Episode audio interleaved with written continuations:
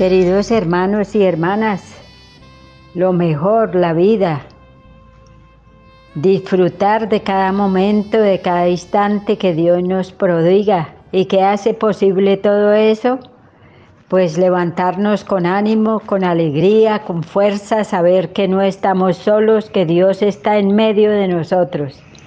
Y lo ha hecho de una manera muy hermosa, e indescriptible para el que le abre su corazón, lo ha hecho a través de su palabra. Contemplamos en este tiempo y saboreamos todo el contenido de la palabra de Dios de una manera especial. ¿Por qué? Porque celebramos la fiesta de San Jerónimo. Recordemos que eh, San Jerónimo es padre de la iglesia. ¿Por qué? Porque fue un hombre que le aportó mucho a la humanidad.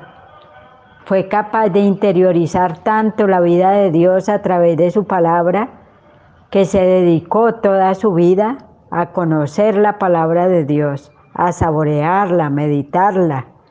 Él hizo parte de su vida la lección divina y fue capaz de plasmar y traducir al latín este libro tan maravilloso porque es el que nos muestra el camino, el que nos lleva a la vida, el que nos saca del error, el que nos da la fuerza en medio de las dificultades, las preocupaciones, las situaciones adversas que se nos presentan. No hay mejor regalo que pueda tener un ser humano en la tierra que saborear, meditar, tomar en sus manos la palabra de Dios, ir pasando cada página con amor, y disfrutando de esa presencia de Dios. La palabra de Dios está llena de promesas, está llena de amor.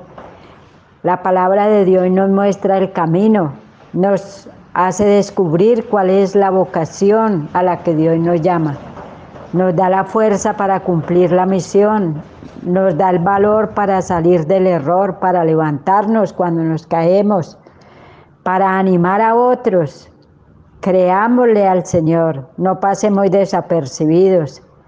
Qué triste y qué doloroso fuera que un cristiano, un creyente, un católico pase la vida desapercibido sin haber conocido este libro que nos lleva a la vida, que nos lleva a la salvación. Queridos hermanos, no solamente disfrutemos de algunos momentos de la lectura de la palabra de Dios, sino hagámoslo parte de nuestra vida, alimentémonos de ella todos los días.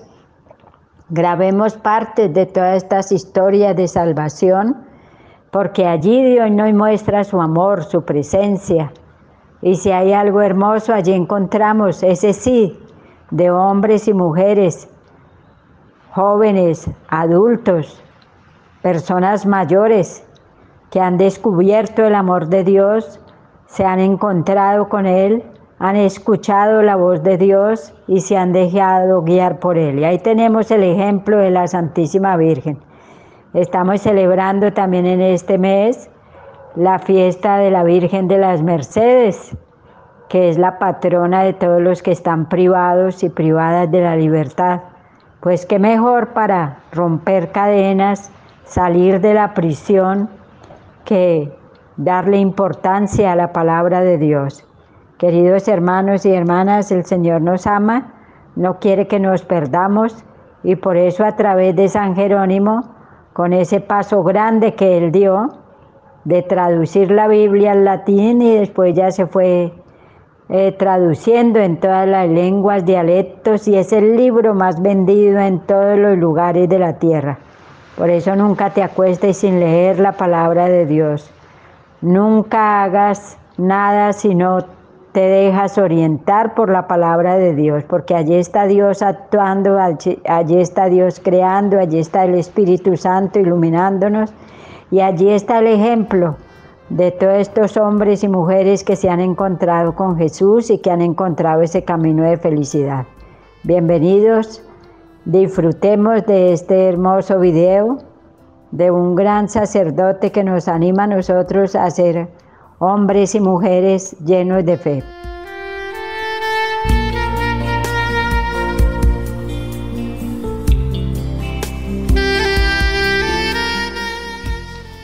Un saludo a todos los que ahora mismo me estén escuchando en el Congreso sobre Sagrada Escritura que tiene lugar en la República Dominicana.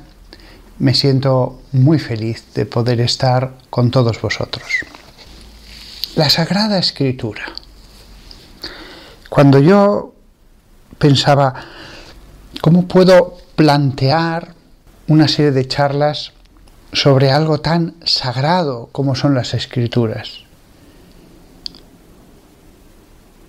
Y me di cuenta, lo primero de todo es el atrio, el atrio. Cuando uno entra a un templo y la Sagrada Escritura es como un templo de palabras donde habita la gracia de Dios, donde están fuentes de gracia para todos los que entren en ese lugar sagrado de palabras. Pues dije, sí, lo primero es el atrio, cuando Dios puso la tienda de la reunión, se entraba a través del atrio, la preparación. Debemos entrar con humildad, con reconocimiento de nuestras faltas.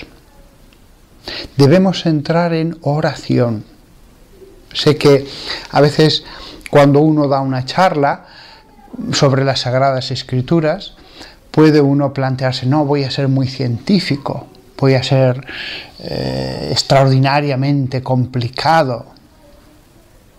No es ese mi propósito. De hecho, para mí, la charla ideal sobre la Sagrada Escritura sería una charla que fuera oración, porque a la palabra de Dios, ante la palabra de Dios, para envolverse en la palabra de Dios, para penetrar como en una región que uno va a recorrer, que es la Biblia, hay que entrar en oración. Y por eso mi charla me gustaría que fuera oración. Si uno cree que por hacerla más científica va a aprovechar más,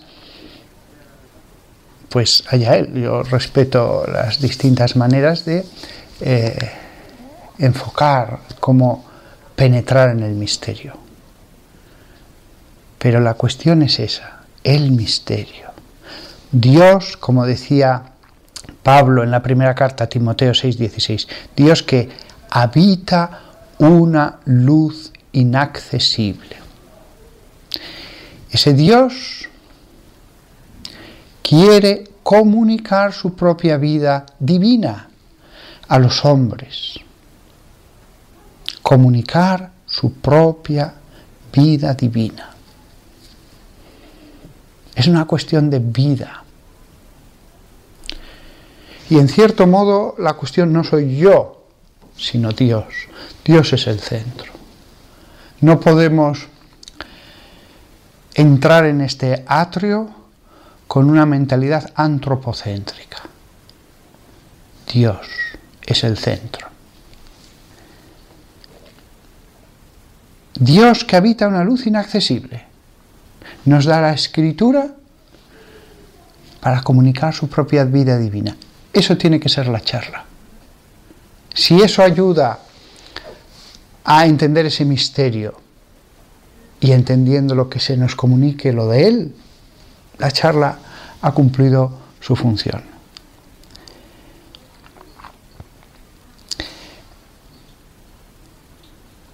Dios inspiró al profeta y al apóstol que escribió las líneas de la escritura. Dios inspira al que lee. Dios inspira al que lee como también inspiró al que escribió. un creyente en Jesús, un cristiano, y cuando digo cristiano lo uso en el sentido que se usa en España, católicos, protestantes, ortodoxos, un cristiano puede ser más santo que un Miqueas, o que un Amós, o que un Jonás. Por eso cuando hablo de la inspiración al que lee, no es una cuestión menor. Puede ser más santo que un profeta del Antiguo Testamento. Ni siquiera está escrito que eh, Timoteo o que Marcos o que Lucas tengan que ser más santos que el que lo lee. Lo dejamos en, lo que Dios sabe, que no importa porque realmente lo que importa es que esa persona fue ayudada para, para entender la escritura y la otra fue ayudada para escribirla. ¿eh? Vamos a escuchar ahora a el sucesor de Pedro, Pío XII, cuando en 1943 nos hablaba de, la Sagrada Escritura en una encíclica llamada Divino Aflante Espíritu. Probablemente estas charlas las va a escuchar algún evangélico. No os preocupéis, lo que va a decir aquí el Papa lo vais a poder suscribir. Lo que va a decir aquí el Papa diréis, pues sí, nosotros pensamos lo mismo. Eh, y además, estas charlas no son de confrontación contra los evangélicos. Dios ha dado un alimento a todos, eh, los ortodoxos de Oriente con su incienso, sus iconos, sus procesiones llevando eh, los libros sagrados y venerándolos, besándolos, a los católicos, entre los cuales estoy yo, y a todas las ramas distintas de eso que ellos mismos se llamaron protestantes, pero que son evangélicos, adventistas, luteranos, etcétera, etcétera. Estas charlas no son de confrontación, son de admiración del misterio grandioso, común, que lo tenemos todos en común. Eso nos une. La Sagrada Escritura nos une. Y por lo tanto aquí cuando ahora voy a citar a este Papa, hasta los evangélicos dirán, sí, esto es también lo que nosotros creemos. Creemos. Decía Pío XII en 1943, no es pues de admirar que la Santa Iglesia, tratándose de este tesoro dado del cielo, que ella posee como preciosísima fuente y divina norma de la doctrina sobre la fe y las costumbres, así como lo recibió incontaminado de manos de los apóstoles, así lo haya custodiado con todo esmero.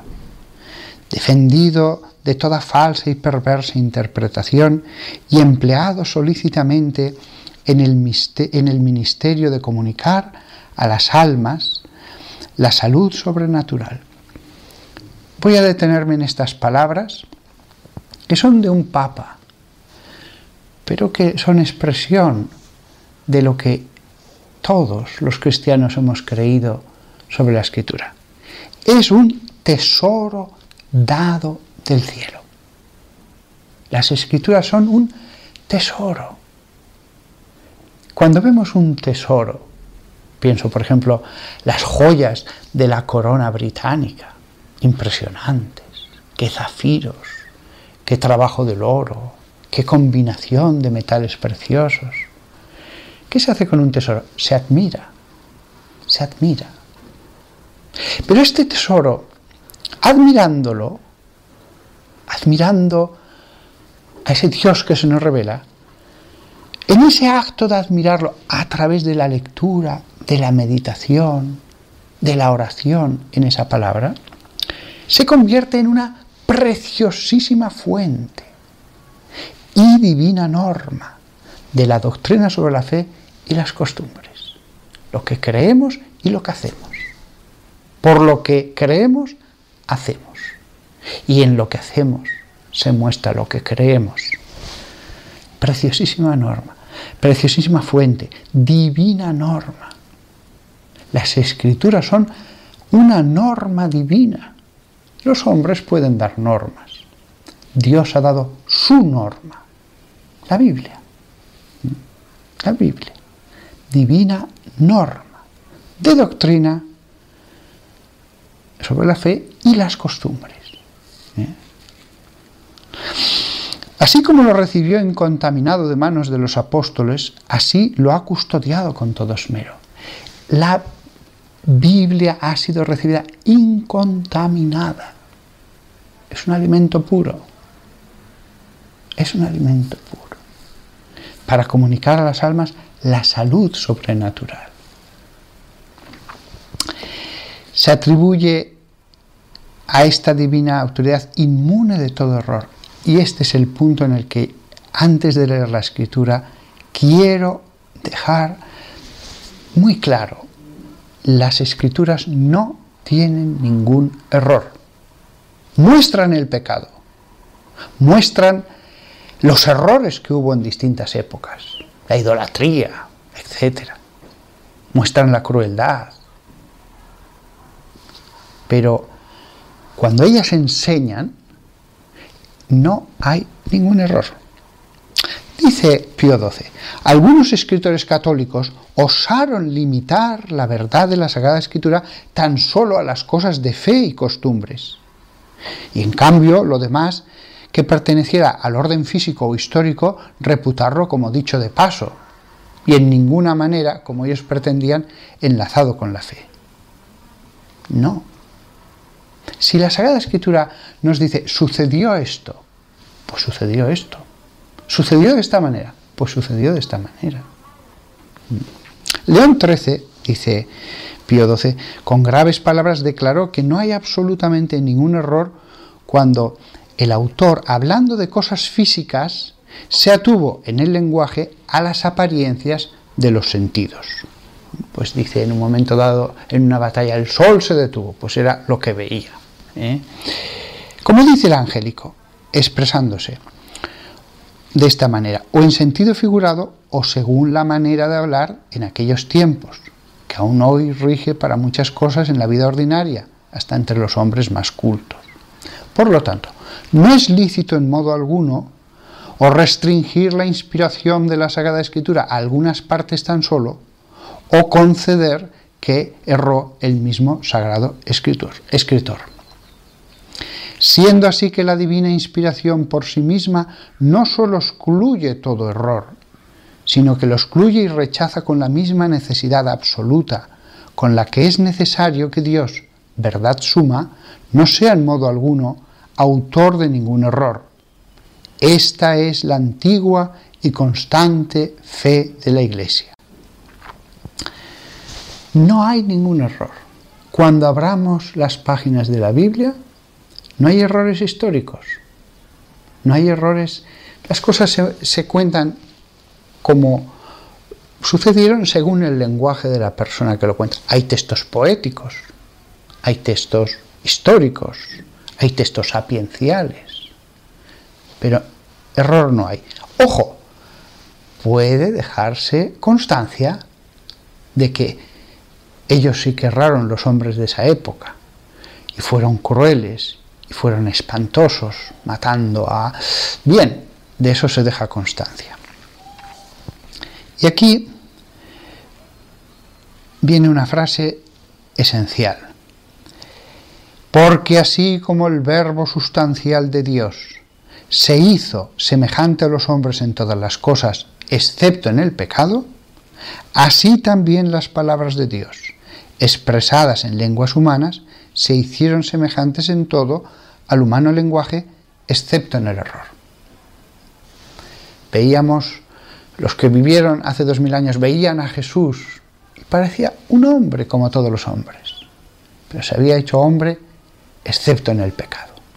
Vemos la Biblia y parece otro libro, letras, frases, palabras, parece otro libro, pero se ha hecho escritura el mensaje de Dios excepto en el error. ¿eh? De acuerdo que las cosas se expresan en las maneras corrientes y originales de narrar propias de los antiguos. ¿eh? Después, otro aspecto que hay que tener en cuenta al entrar en la Sagrada Escritura. Decía este Papa, Dios, esto ya lo decía San Agustín y algunos padres de la Iglesia, de forma intencionada sembró de dificultades los sagrados libros que él mismo inspiró para que no sólo nos excitáramos con más intensidad a resolverlos y escudriñarlos, sino también, experimentando saludablemente los límites de nuestro ingenio, nos ejercitáramos en la debida humildad. cuando vemos algunos pasajes que son difíciles, pues Dios ha querido que sean difíciles. Algunas cosas ya los mismos contemporáneos decían, esto es complicado de entender, pero vamos a esforzarnos, vamos a meditarlo, vamos a releerlo. Si un texto es difícil, pues Dios ha querido que sea un poquito más complicado. Otras partes son muy sencillas, porque la palabra de Dios es un alimento para todos. ¿eh? Pero hasta la persona más sencilla, si se esfuerza, si cultiva el huerto de la palabra de Dios, sacará sus frutos. Y a veces el, el que menos cultura tenía entenderá mucho mejor la palabra que el aparentemente sabio. Dice el Papa, no es pues nada de admirar si de una u otra cuestión no se haya de tener jamás respuesta completamente satisfactoria, siendo así que a veces se trata de cosas oscuras y demasiado lejanamente remotas de nuestro tiempo y de nuestra experiencia, y pudiendo también la exégesis, como las demás disciplinas más graves, tener sus secretos que inaccesibles a nuestros entendimientos no pueden descubrirse con ningún esfuerzo. Bien, yo creo que ya lo he dejado bien sentado, que ortodoxos, católicos, evangélicos, todos creemos en la inerrancia de la Biblia. Esto es lo primero que uno tiene que tener en cuenta al entrar. Me habla Dios y Dios no me va a decir ningún error. Si Dios me dice, no hagas esto, pues no debo hacerlo. ¿Mm? Otra cosa es que haya leyes antiguas del Antiguo Testamento que después en hechos quedan abrogadas. ¿eh? Pero veis, se requiere interpretar, porque una persona que directamente tomara el texto, lo leyera, diría, ah, pues aquí se nos dice, se decía a los judíos, no tome sangre, pues entonces no debo comer sangre. Bueno, pero después hubo todo lo que dice San Pablo sobre la ley. Ya entramos en la interpretación. Este Papa Pío XII en 1943 decía, el intérprete católico, movido por un amor eficaz y esforzado de su ciencia y sinceramente devoto a la Santa Madre Iglesia, por nada debe cejar en su empeño de emprender una y otra vez las cuestiones difíciles no desenmarañadas todavía, para esforzarse en hallar una explicación sólida que de una parte concuerde fielmente con la doctrina de la Iglesia y expresamente con lo por ella enseñado. Fidelidad a la doctrina de la Iglesia. En esto, a nuestros queridos evangélicos, no, no debería extrañarles, porque también los evangélicos tienen fidelidad al modo en que se leen las escrituras en sus comunidades. De lo contrario, cualquier evangélico podría leer cualquier parte de la Biblia y sacar las conclusiones más peregrinas, más eh, disparatadas. Y entonces, con toda razón, la comunidad de ellos le dirá, no, hermano, te has desviado totalmente.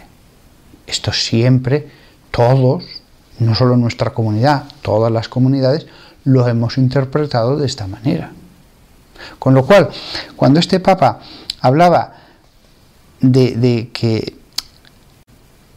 debemos concordar con la doctrina de la Iglesia, los católicos, en el fondo los evangélicos también tienen su propio magisterio, su propia tradición. No es que mm, en la iglesia exista un magisterio y en las comunidades evangélicas cada uno que lo lea como quiera, no. Y insisto, ejercerán muchas veces un muy buen magisterio porque de lo contrario cualquier persona con ideas locas podría decir cualquier cosa. Mm.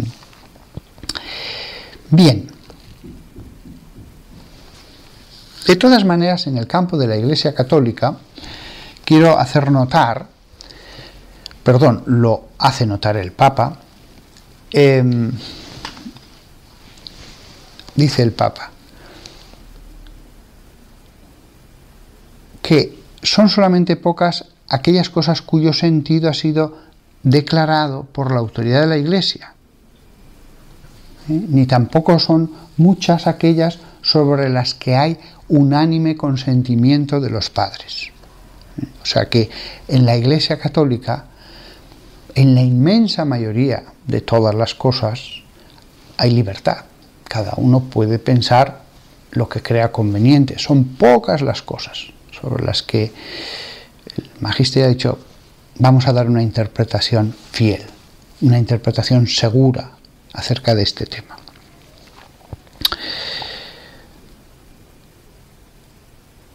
Lo que sí que es importante, además de este espíritu de obediencia a la tradición de la Iglesia y de los evangélicos, entender que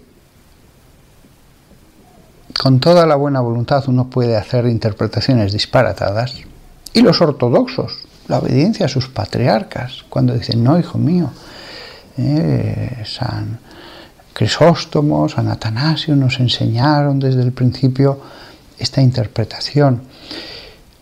Una vez que hemos entendido la inerrancia y una vez que hemos entendido para los católicos el espíritu de obediencia a la Iglesia, hay que hacer propia la escritura a través de la oración y la meditación.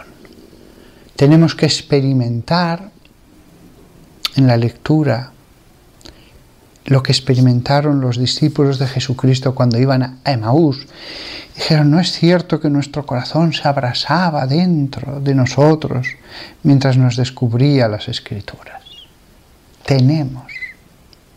Porque cabría leer la escritura solo para saber más, solo para dar una conferencia, solo para decir cuánto sé. De hecho, fijaos que hay personas no creyentes en Jesús que también leen las escrituras para escribir un libro contra ellas o para dar una conferencia. Esa lectura no les sirve. Nosotros leemos acercándonos por la fe a una fuente pura y perenne de vida espiritual. En los santos evangelios se presenta a todo Cristo, entero. Por lo tanto, es estar con Jesús. ¿Y qué nos pasa cuando estamos con Jesús? Lo que les pasaba a los apóstoles. Leer la Biblia, por lo tanto, es estar al lado de Jesús, es estar al lado de la fuente de la gracia. Dei Verbum, 1965, Concilio Vaticano II, dijo, empezaba su documento sobre la escritura con estas palabras.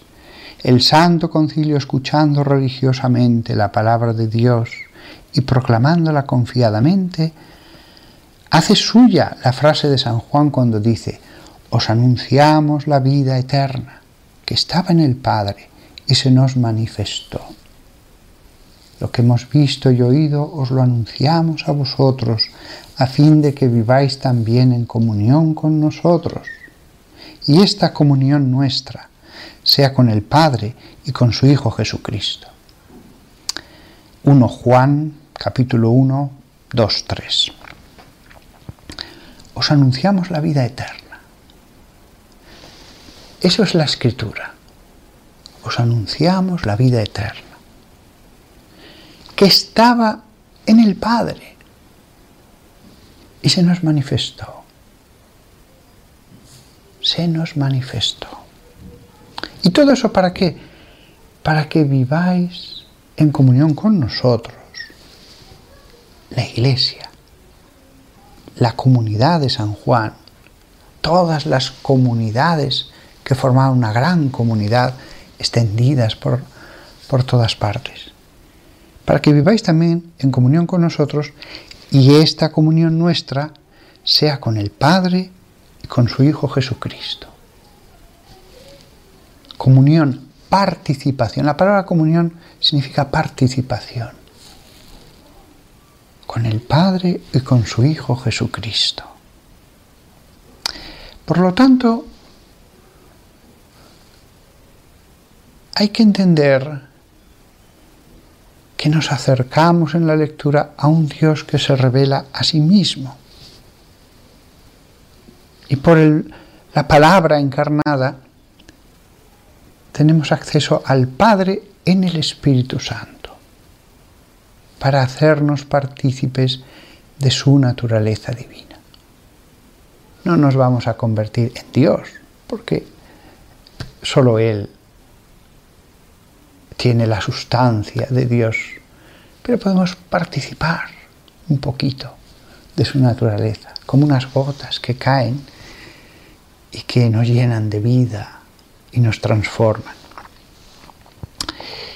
Dios dispuso que todo lo que había revelado para la salvación de los hombres permaneciera íntegro para siempre, dice Dei Verbum en el Concilio Vaticano II. No se ha perdido nada. Dios dispuso que permaneciera íntegro. Después, dice este concilio Vaticano II, la Sagrada Tradición y la Sagrada Escritura están íntimamente unidas y compenetradas, porque surgiendo ambas de la misma divina fuente, se funden en cierto modo y tienden a un mismo fin. La tradición y la Sagrada Escritura, compenetradas. Las dos surgen de Dios. Los que sean ortodoxos creen en la tradición de los santos padres, los escritores de todos los primeros siglos, pero los que sean evangélicos, fijaos, y esto os va a sorprender un poco, yo que soy católico, os digo, no, tenéis que escuchar a vuestros pastores. Tenéis que escuchar a vuestros pastores porque el pastor y la comunidad os pueden enderezar.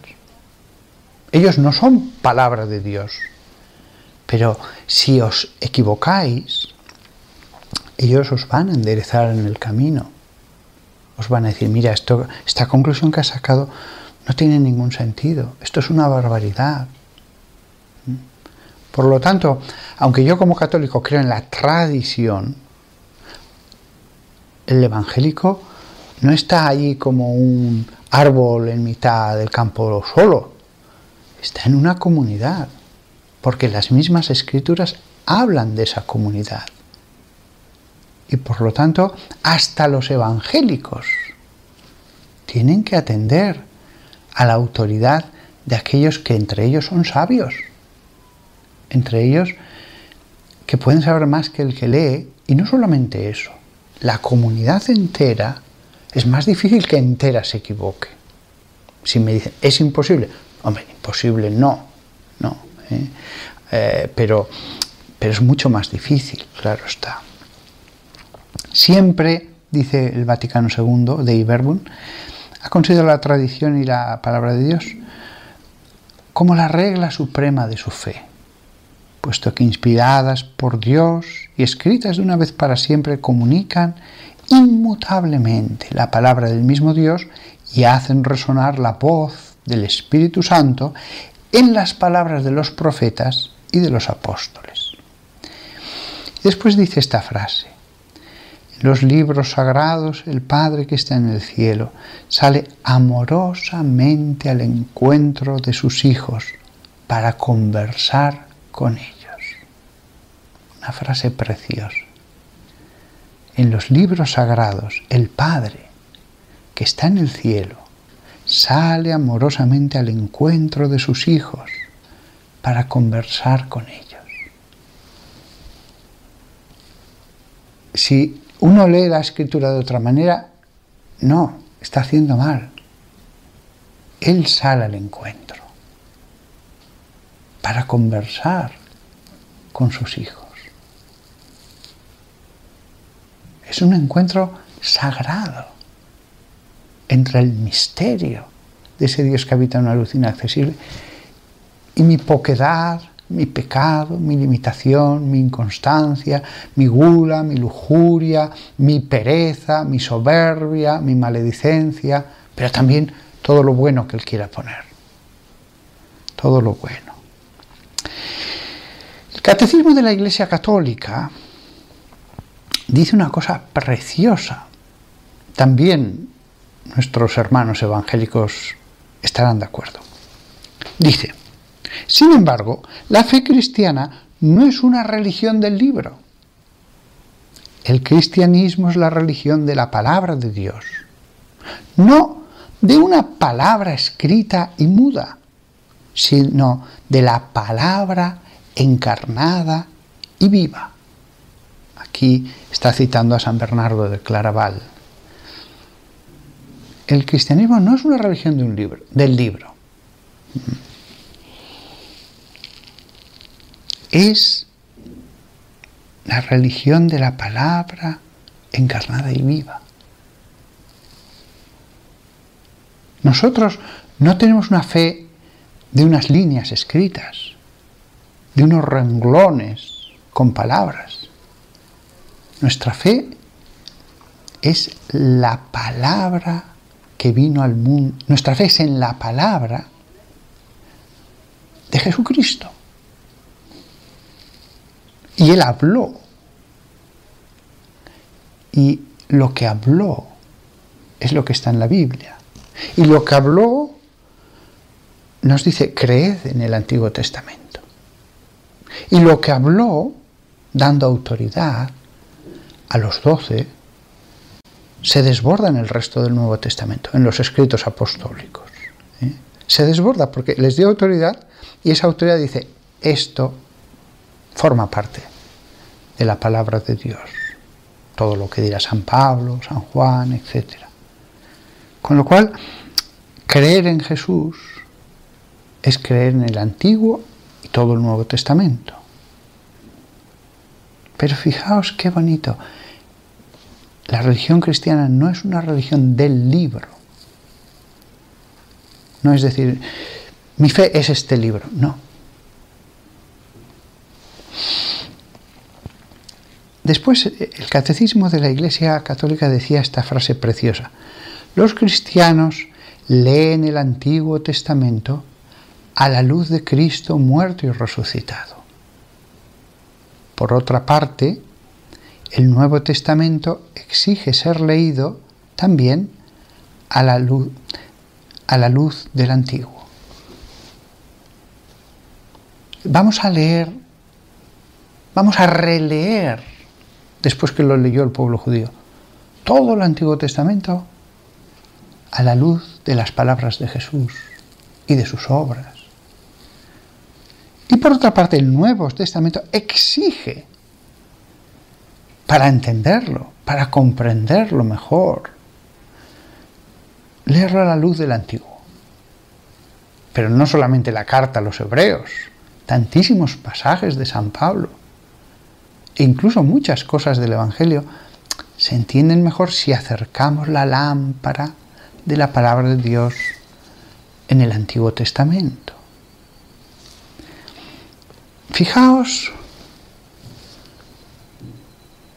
qué plan tan unitario, qué unidad. Sí son partes, pero forman una unidad tan perfecta. Ningún hombre hubiera podido idear un plan tan magistral, tan maravilloso.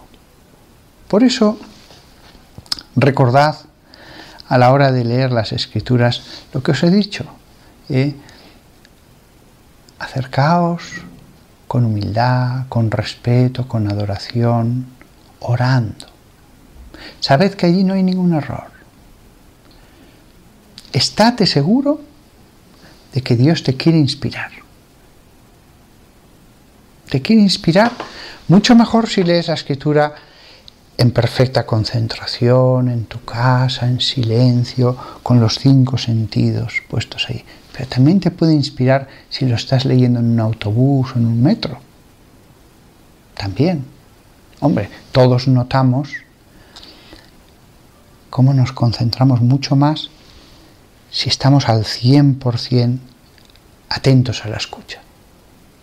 Pero si tenemos esos tiempos solo para Dios y después queréis añadir la lectura en cualquier lado, pues adelante, adelante. No es ninguna falta de respeto, es que queréis estar con Él. Y en mitad de un autobús vendrá el Espíritu Santo y ahora lo veo, ahora lo veo. Y entonces se produce ese encuentro, esa conversación. Él te habla, tú le hablas. La escritura como un templo al que voy a adorar en la escucha. ¿Cómo adoro a Dios al abrir las páginas? En la escucha. Digo, adorar al, al abrir las páginas. Me encantan las Biblias tangibles de la palabra de Dios en que se puede tocar, en que pues uno lo ve. Pero ojo, a lo mejor otro está en el metro o en un autobús o se pone los auriculares, cierra los ojos y escucha cómo se lo leen, como si estuviera hace 15 eh, siglos, bueno, 15 no, pero mm, en la sinagoga, mm, escuchando allí cómo leen los rollos. O cierra los ojos y escucha a Pablo como si estuviera hablando a la comunidad. No necesariamente tiene que ser en el libro, ¿eh? puede ser en la escucha, puede ser en medios electrónicos que permite tener una letra grande, muy grande. ¿eh? A mí, por ejemplo, pues yo tengo muchas dioptrías, la verdad sea dicha. Entonces, leer eh, estos textos me resulta complicado porque la letra es muy pequeñita y si es letra el doble de grande sigue siendo muy pequeña y si es triple grande son unos volúmenes inmensos, no los puedo llevar. Entonces, pues uso una versión digital en la que eh, lo que trabajo en mi ordenador es con un archivo Word y le puedo poner colores, puedo cambiar los tamaños, puedo poner comentarios y años después digo, ah, mira, cuando leí aquel año esto, se me ocurrió esto, qué bonito, qué bonito, ahora lo leo y mi corazón vuelve a arder con ese pensamiento que revive. Yo personalmente uso eso, tengo un archivo Word donde voy poniendo los libros que leo y voy haciendo añadiduras de comentarios, o esta palabra me interesa mucho y la pongo muy grande y en color rojo, mis comentarios están en color azul, aquí pongo la palabra griega original y, eso lo conservo de manera que es una sola Biblia a través de los años. Cada uno que use el modo que quiera. ¿eh? Y también cómo leerla. Pues a la gente que, comienza, le digo, mira, lo más importante es el Evangelio. Ese es el corazón de la escritura. Si no estamos muy seguros de si vas a, perseverar en el propósito, al menos lee los cuatro evangelios, o al menos uno. ¿eh? Después a veces es más sencillo para alguien seguir con Hechos y con el Nuevo Testamento. Otras personas me dicen, no, padre, quiero emprender toda la lectura. Y empiezan desde Génesis y van siguiendo toda la escritura. Es bueno tener a alguien que te guíe, porque si lees directamente todo el Antiguo Testamento te puedes encontrar con cosas pues que no las entiendes bien, que te pueden hasta escandalizar, como Dios les dijo esto. Y entonces tiene que haber un guía que te, que te diga, mira, lo dijo por esto. Y aquí lo ves también en la Biblia, cómo explica por qué. ¿eh? Leer la escritura desde el principio hasta el final es lo mejor. Yo aconsejo no obligarse a acabar un tiempo, perdón, a acabar pues un capítulo cada día o una página, no. Porque hay veces que, de pronto algo te apetece volverlo a meditar y meditar y releerlo y releerlo y releerlo. Entonces poner un tiempo fijo cada día. Pero si después llevo una semana que no paso de un capítulo, pues no pasa nada. Si lo importante no es acabar. La lectura de la Biblia es un viaje que dura toda la vida porque acabo y vuelvo a empezar. ¿eh? La, la, lectura de la escritura como un viaje. No tengo que llegar en una fecha determinada. Si lo importante es el viaje. Y es bueno tener a alguien a quien consultar. ¿eh?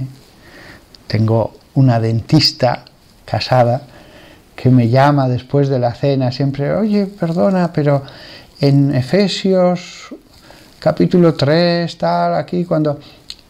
Y, y, pues le explico, pues mira, pienso esto, pienso lo otro. A veces le digo, pues no lo sé. Ese texto, no sé a qué se refiere, cómo interpretarlo, etcétera. Pero conforme se va leyendo, cada vez todo queda más claro, más iluminado. Es cierto que la escritura enseña a leer la escritura, eso es verdad. El que lee mucho la escritura acaba normalmente entendiéndola más, sabiendo cómo interpretarla mejor. Es un viaje en el que uno se puede extraviar, puede caer en un fanatismo, puede caer en, conclusiones ilógicas. Es un riesgo. Todo viaje es un riesgo, claro está. Pero le pedimos al Señor que nos inspire, que nos ayude. Hay una lectura personal, a solas, que a mí es la que más me gusta, francamente, en que estoy al 100% centrado en ello, relajado, sin prisas, un encuentro. Pero también hay una lectura en la comunidad, en las iglesias católicas, entre los evangélicos. Es distinta, se proclama, se comenta, se habla. Puedes escuchar un sermón. Me gusta escuchar muchos sermones. Me gusta mucho escuchar sermones. ¿eh? La palabra de Dios es insuperable. Pero digo, a ver, este hermano, ¿qué, me enseña? ¿Qué me dice sobre la palabra? Y de pronto aprendo cosas que jamás se me hubieran ocurrido por mí mismo. Dios usa a los hermanos para entender las escrituras, para descubrirnos mensajes para mí. Y les usa. ¿eh? Con lo cual, la labor de la predicación es una, una labor altísima. Yo que siempre animo a la lectura personal, pero sí, también hay una proclamación comunitaria. Y después hay otra cosa que me lo pasaba tan bien en mi parroquia. Una vez a la semana nos reuníamos nos poníamos en círculo, porque se lo decía, vengo aquí a escuchar, no vengo a daros un sermón. Cuando doy un sermón voy a Lambón, allí en el presbiterio y en lo alto os hablo. Pero allí era leer un trocito y comentarlo entre todos. Y les decía, no es una charla mía, no es una predicación, vengo a escucharos. Y qué delicia, cuánto aprendía cuánto aprendía. Además que me lo pasaba tan bien. Yo antes he hablado de lo bonito que es la lectura a solas, concentrada. Pero esto se complementa. No es solo es lo uno, es la lectura en comunidad, proclamación en una iglesia, y es el grupo, en diálogo. Fijaos qué distintos modos de leer la escritura. ¿eh? Después nosotros los sacerdotes tenemos la liturgia de las horas, distintos momentos del día, que es otra forma de leer la escritura como oración, ¿eh?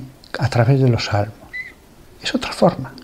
En ese momento uso la palabra como lo que yo le digo a Dios en ese momento o lo que Él me quiere decir, una lectura orante, es el modo en que en los monasterios, en los coros, en gregoriano, pues rezaban los salmos, pero que lo hacemos los sacerdotes también a solas. Es una lectura distinta. Como veis, hay distintas formas, distintas lecturas, o incluso otra más. Después de leerlo personalmente, eh, la palabra de Dios, cada día uno dice, este versículo los traigo. Y a lo largo del día uno lo va repitiendo internamente. Pues, por ejemplo, aquí se dice, escucha mi palabra, Señor. Escucha mi palabra, Señor. A ti te suplico, Señor. A ti te suplico, Señor. Si es uno lo ha meditado a través de todo el salmo, un versículo puede condensar todo ese salmo y repetirlo. A veces unos versículos no nos dicen nada, no nos tocan, y otras veces nos tocan, nos hablan, nos impactan. Es otra forma de entrar en contacto con la palabra de Dios. Tomar un versículo y repetirlo todo el día. A veces un versículo nos parece una riqueza tan grande que puede ser varios días. ¿eh? Se trata de leer, leer, leer, leer y decir, este, este es el que voy a repetir. Cada uno sabe, este me toca, este me dice, me habla, y yo hablo a Dios a través de él. ¿eh? A veces pasa que un mismo versículo, unas veces no y otras veces sí. Como veis, tantas formas tan distintas y todas buenas, todas buenas. ¿eh? La palabra de Dios vivifica. La palabra de Dios nos da vida.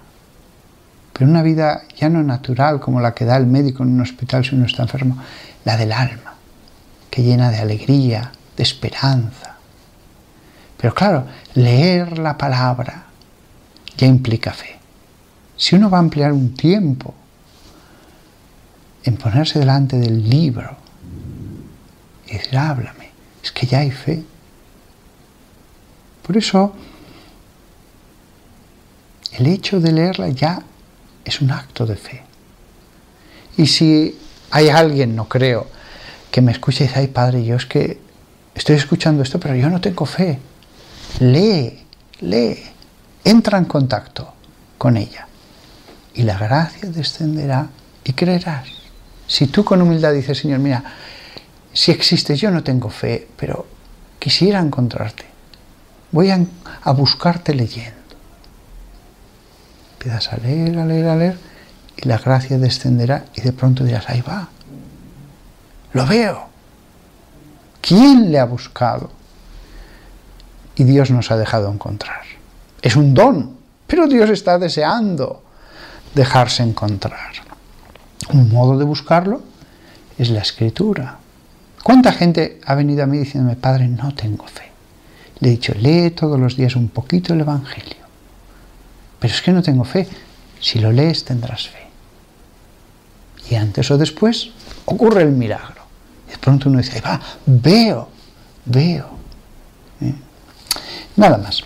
Acabo aquí esta charla y es un regalo que nos ha dado, un tesoro, se lo agradecemos al Señor, se lo agradecemos. Gracias por tu palabra, esa expresión de tu amor. Tú estás a mi lado siempre que yo quiera abrir las páginas y decir, háblame Señor, háblame.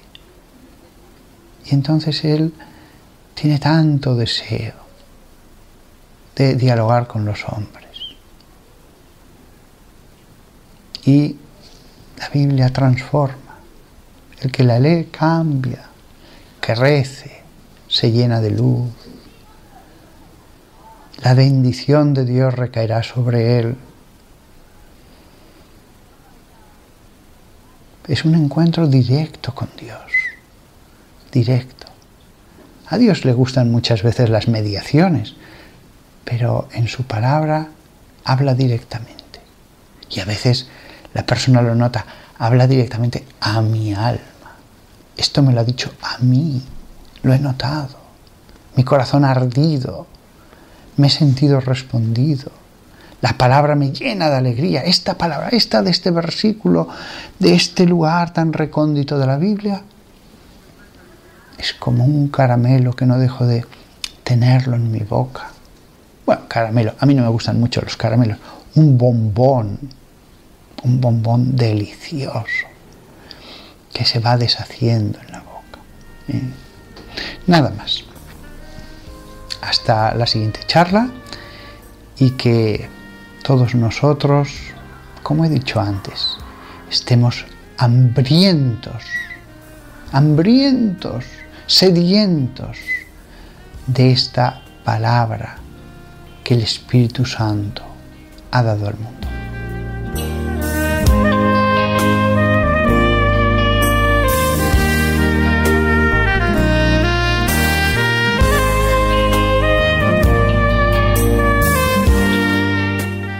Recordando siempre que si leemos la palabra de Dios adquirimos sabiduría, si creemos en ella nos salvamos, si la ponemos en práctica nos santificamos.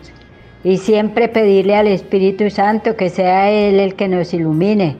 No le dé miedo subrayar frases que le llaman la atención. Anote, aprenda de memoria salmos y toda la historia divina te llevará a ti a ser fuerte, a no dejarte llevar de las tentaciones y animar a otros a que conozcan este libro que es el tesoro más grande que podemos tener todos los seres humanos aquí en la tierra, especialmente todos los creyentes. Gracias por estar en sintonía, compartió con ustedes este momento la hermana María Esperanza López López, religiosa de la comunicación social. Y terminemos dándole gracias a Dios por su palabra que nos llena de vida, de fuerza y de fe, de amor, de esperanza, nos ayuda a encontrar la felicidad y nos lleva a la salvación. Bendiciones para todos. Ningún día sin leer la palabra de Dios. Amén.